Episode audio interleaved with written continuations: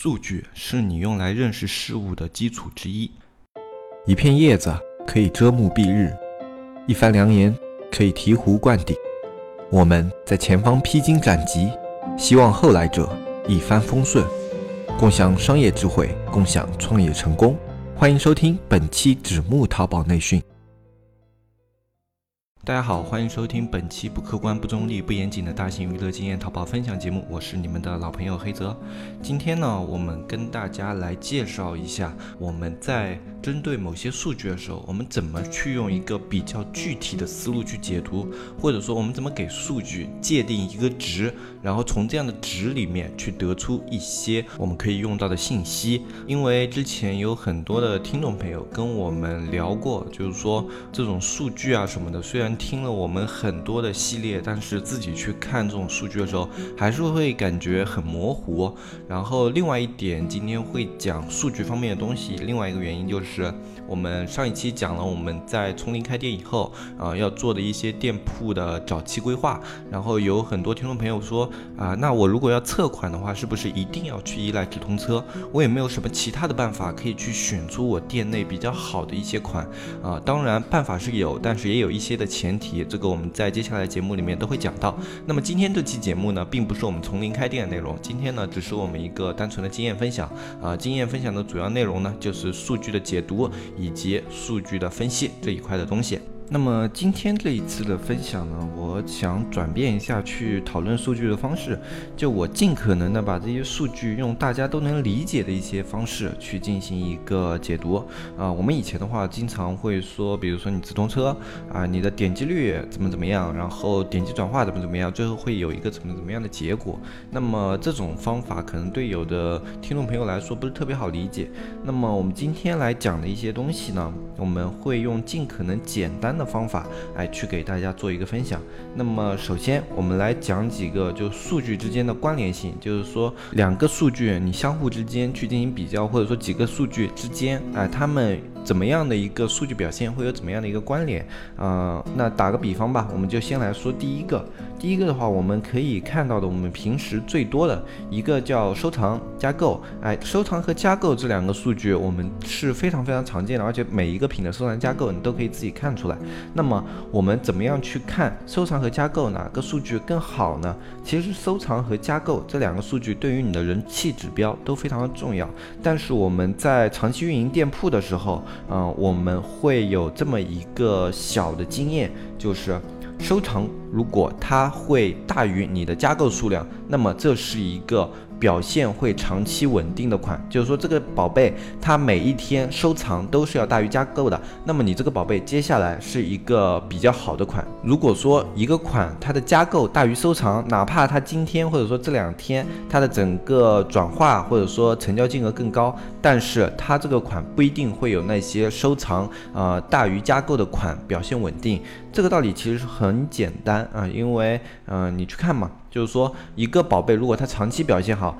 那么人们更多的是喜欢先把这个宝贝收藏，然后收藏了以后，在某个合适的节点，或者说你店铺活动的时候啊，他就会选择做一个下单行为啊。也就是说，这个收藏数据表示了你的潜在客户，而加购数据呢，更多的体现的是你的一个直接客户。就是说，加购里面它的转化率是相对比较高的，收藏里面它的一个后续的转化率是比较高的。也就是说，收藏数据的稳。定表示你这个宝贝长期表现如何，加购数据的稳定表示你这个宝贝短期表现如何。也就是说，如果你的收藏大于购物车，那么这个款它是一个比较有长期推广价值的款；而购物车大于收藏的话，哪怕它这个数据再高，它也只是暂时表现会比较好啊。当然，如果它高到了一种程度的话，那我们就要另当别论了啊。比如说你这个是一个大爆款啊，那么它每天的一个加购都非常多，那么这个可能。啊，是属于一些那种少数的，就是说它的购物模型跟一般的产产品不太一样的一些款，有这样的款，但是它需要建立在一定的数据高度上，比如说你日访客已经有个三四千了，然后都比较集中在这个款，然后它的加购还大于收藏，哎，那就表示这个款它是一个本身适合于直接转化的一个爆款，嗯，当然这样的款是非常少的。那我们以经验来说的话，一般都是收藏大于加购是一个适合长期推广的款，然后如果是加购大于收藏。这个是一个你适合于现在短期去做一下活动的款。嗯，当然老生常谈的就是说，所有的数据观察都要建立在一定的基础上。比如说你这个日访客有个一百，那它可以作为一个参考。如果你日访客只有十来二十个的话，那它的参考性可能不是那么强啊。所以说，呃啊，针对于这一个单品啊，不是说你全店，就针对这一个单品，它需要它的数据模型最好能够上个三位数，那它才比较有参考价值啊。如果是一些比较大的类目，你的这个单品的访客，建议你日访客至少要在三四百以上，你才可以做一个参考啊。当然，这种都不是绝对的，你根据自己的类目情况，你自己有一个思考，有一个对比。然后还有一个我们平时观测下来比较有趣的一个数据关联呢，就是加购数据高的那些款，它大部分的退货率会比较高。嗯，这个是非常灵验的一个数据关系吧？就啊，如果是收藏高的那些款，它的退货率一般是稳定在你的退货均值的。但是如果这一个款它单单是加购特别高啊，然后收藏比较一般，那么这个款它的退货率往往会比较高。因为这种情况下呢，它的加购数据特别大，有可能是因为某一些淘客在推广啊，或者说某一些官方位置给了你一些比较好的流量啊，怎么怎么样的啊。但是有的时候这么一个大的加购量，可能并不是你这个宝贝可以支撑的。在这种情况下呢，你这个宝贝它在后期的退款率就会呈现一个啊明显的上升趋势。往往会比你正常的退款率要高上啊百分之三四的一个百分点，这个是用我们的店铺数据来说，不是说所有的类目都会高三四个百分点，这只是用我们观测下来的数据给大家打一个比方。那么在这样的一个情况下，如果你这个宝贝它的加购啊突然特别高，那么这个时候你要注意，你对于这个宝贝它的售后要有一些准备，就是说它接下来可能会出现各种各样的退款问题，你之前只要碰到过的，你都要在这个宝贝上。做好预防，然后把这种售后策略制定好，尽可能的降低退款率，然后这样的话可以最大程度的减小你这个宝贝退款率对于宝贝权重的影响。然后讲到退款率的话，我们再讲一个关于退款商品处理的问题。有的很多的那些卖家朋友遇到退款率高的产品，他们可能就考虑给这个商品下架，嗯，或者说更换主退款啊，怎么样的？其实退款率高的商品，在你发现它这个退款率比较高，稍稍出现。端倪，就比如说你这个宝贝刚开始推起来，流量进来了，然后流量进来的第一周，你发现退款率比其他宝贝要高上那么百分之二或者百分之三个那种百分点，或者说你自己感觉从那个退款的处理量上，这个宝贝的退款率特别的高，这种时候呢，其实你不是应该第一时间去把宝贝做下架，或者说更换你的主推宝贝，这种时候你要先看这个宝贝它最近是不是涨幅特别高，呃，因为涨幅特别高的宝贝呢，它的客户人群会有一。个变化，你这个宝贝它不符合你这个客户人群的定位的时候，它就会呈现退款率高的一个趋势。有的时候它退款率高，并不是因为你这个宝贝的质量有问题，它可能只是没有适应这样的人群。你应该及时去看你这一款宝贝最近的一个人群画像，呃，就是说它整个访客构成吧。你在客户运营平台里面都可以看到，如果这个款在你的呃店铺里面占主要地位的话，你看店铺的整体的一个人群画像就可以了。那么你看一下这些。人群用户是否分析一下，它是否跟你的产品现在的定位有所冲突？如果有的话，及时给你的宝贝的页面风格以及你的宝贝啊，它去做一个调整啊，因为有的时候我们都是可以通过一些啊线下去做更新啊，或者做迭代啊，或者说给材质做一些变化，都是可以给这些产品做一些调整的。比如说你一个 T 恤衫啊，本来是因为低价，然后卖到了一个大流量，但是呢，后来它定位出来。的一些人群呢，是类似于一些对质量比较讲究的，可能说女性啊，然后又是一些那种上班族啊，怎么怎么样的，然后他们对于质量还是有一定要求的。然后你一开始的定位可能是学生，最后他。因为卖到了上班族的一个群体，导致了它退货率上升。这个时候，你可以说，哎，我可以牺牲一点点利润，我给材质做一些更新啊。那比如说，你一开始一件 T 恤，它的成本可能在十五元左右，那么做一个成本更新以后，哎，T 恤的一个成本达到了十八元，那么其实还可以接受。那么如果有这样的一个方法的话，那么我建议你去做这样的更新，然后再看一下这个产品的表现。如果几次一到两次更新以后啊，它都不没有表现出特别好的一个走向的话，那么再去考虑给这个商品做一个下架啊，因为你这个产品如果仅因为退货率高，你马上给它做下架的话，就会导致一个问题啊，你这个宝贝打造是要有周期的，我们说过非常多遍，你要出现一个流量上升的有一个趋势的小爆款或者说是爆款，都不是一件非常简单的事情。那么如果它在流量上升期，因为退款率高，你直接下架了，你接下来要再打造一个小爆款或者爆款的话，其实它的时间成本和经济成本都是非常高的。与其你去再做一个新品，你还不如想一下，有能不能用一些哎，我减少利润，或者说我去弥补这个产品的一些不足，哎，然后呢，我们再看一下它的退货率是否会下降，这样呢，可以最大程度的去保留我们这些哎在上升趋势的宝贝呢，它不会马上。让它的权重完全消失，你一下架，这个权重肯定是没有了。但是如果你能给它的产品做一些更新，把退货率给下降下来的话，它的产品权重依然存在。那么只要它产品权重在，你的退货率下降了，它依旧有成为一个小爆款或者爆款的潜质。当然，你的处理速度一定要快。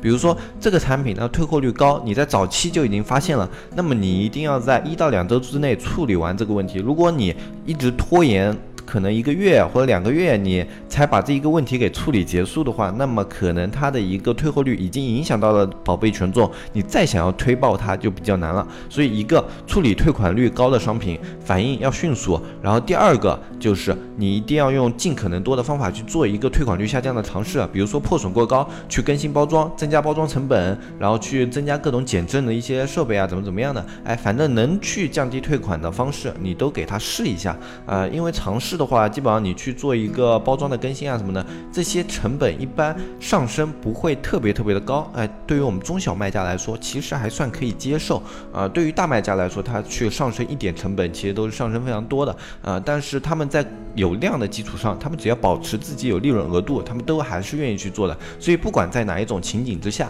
你去做一些呃牺牲利润或者说提升成本，但是能够保持你的销量和降低你的退款率的方式呢，你都是可以去。做做的，然后接下来我们再跟大家说一个，就是说我们如果不用直通车去测款，有没有办法去选一些我们可以推的一些款？就有的人觉得直通车测款这个方法比较难，呃，可能就不是那么容易上手操作，而且还要花费一定的经济成本。那么有没有更简单的方法？有也是有，但是你要知道这样的方法呢，也有它的一些局限性。一个就是这样的方法，我接下来要说的这个方法，它需要你的店铺有一定的基础，你的店铺至少要平时它已经。有了，呃，哪怕你再少再少吧，四五百个访客要有的，然后这些四五百个访客需要在你的店铺里面有一个较深深度的浏览，就是能够让你的宝贝、其他宝贝都会有一定的数据表现，那这才是一个选款基础。然后第二点，你一定要是一个长期推广款，至少是要一个半年款，然后最好的是那种全年款，你无所谓什么时候上架下架那种全年款，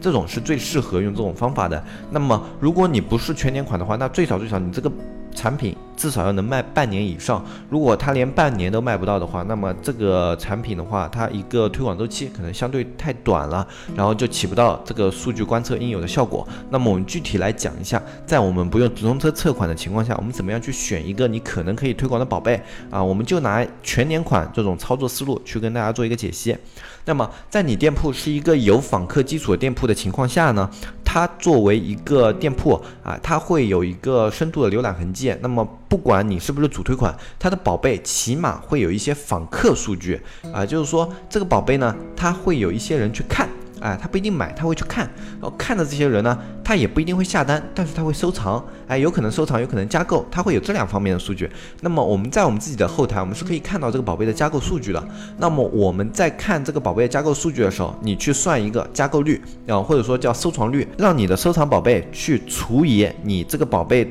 同期的访客数，比如说三十天，这个宝贝收藏人数有呃收藏件数啊有五十个，然后访客数呢是两百个，那你五十除以两百，那就是它的收藏率。我们这样打一个比方，那么你去给你主要的所有的宝贝都去做一个算式，你可以得到所有宝贝的收藏率。这个很简单，你用 Excel。做一个公式，然后下拉，它就可以把所有的收藏率都显示出来啊。那么如果 Excel 大家操作不太清楚的话呢，啊，我们以后可以稍微在我们社区里面做一个 Excel 里面一些小公式的解析啊，这个东西我们有空的时候会在我们社区里面做一下啊。然后呢，得出收藏率以后，你去计算你店里所有宝贝的收藏率的均值。这也是非常非常简单的一个操作，就是说你框选所有数据，然后用均值公式给它算一下，然后它马上会出现一个收藏率的均值，这时候你就得出了你全店平均的一个收藏率。那么在这个收藏率的基础之上，很简单。如果比这个收藏率要高百分之五十啊，当然这个高百分之五十不是说呃，比如说你一开始百分之一，那我要百分之五十一，这才是一个比较好的收藏数据，不是这样算的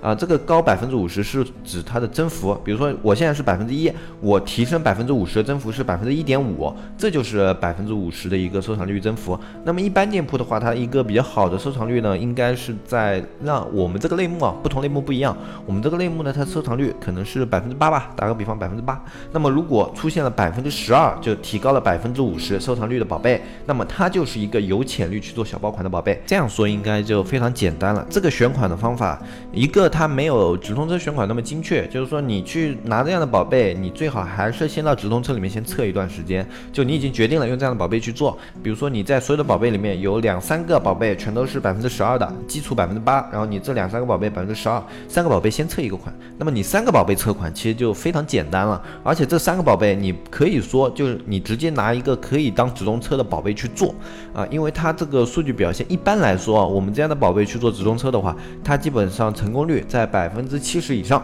呃，那么在这种情况下呢，三个宝贝里面基本上有两个都是可以成的，那你就可以当一个正常运营的宝贝去看，然后同时去给它的图进行调整啊，怎么样让它数据变得比较好啊？如果有不行的宝贝，你再把它给下掉，就是说我从直通车里面给它下架下掉，然后去只留那一个比较好的宝贝去。进行操作，或者说你不用直通车的话，你可以直接用转展去给它进行推广啊，或者直接用淘宝客或者说你常用的那些推广方方式去给它进行推广，也都是可以的。就是说这样选出来的宝贝，它成功几率还比较高，只不过没有直通车测款那么精确。比如说我直通车我自己去测款的话，我测出来款，只要它数据表现 OK，后期它能作为小爆款的概率基本上是在百分之九十以上的。那这一个的话，它可能只有百分之七十左右，所以不是特别的精确，这是它的问题之一。第二个问题就是它一定要有一定的基础表现。你新店的话要用这样的方法其实是很难的，因为你新店没有访客基础啊什么的，你要去拿出这样的一个数据模型，你是拿不出来的。那新店这个方法不适用，所以新店的话，我一般建议还是大家你用直通车或者说用转展去测一下款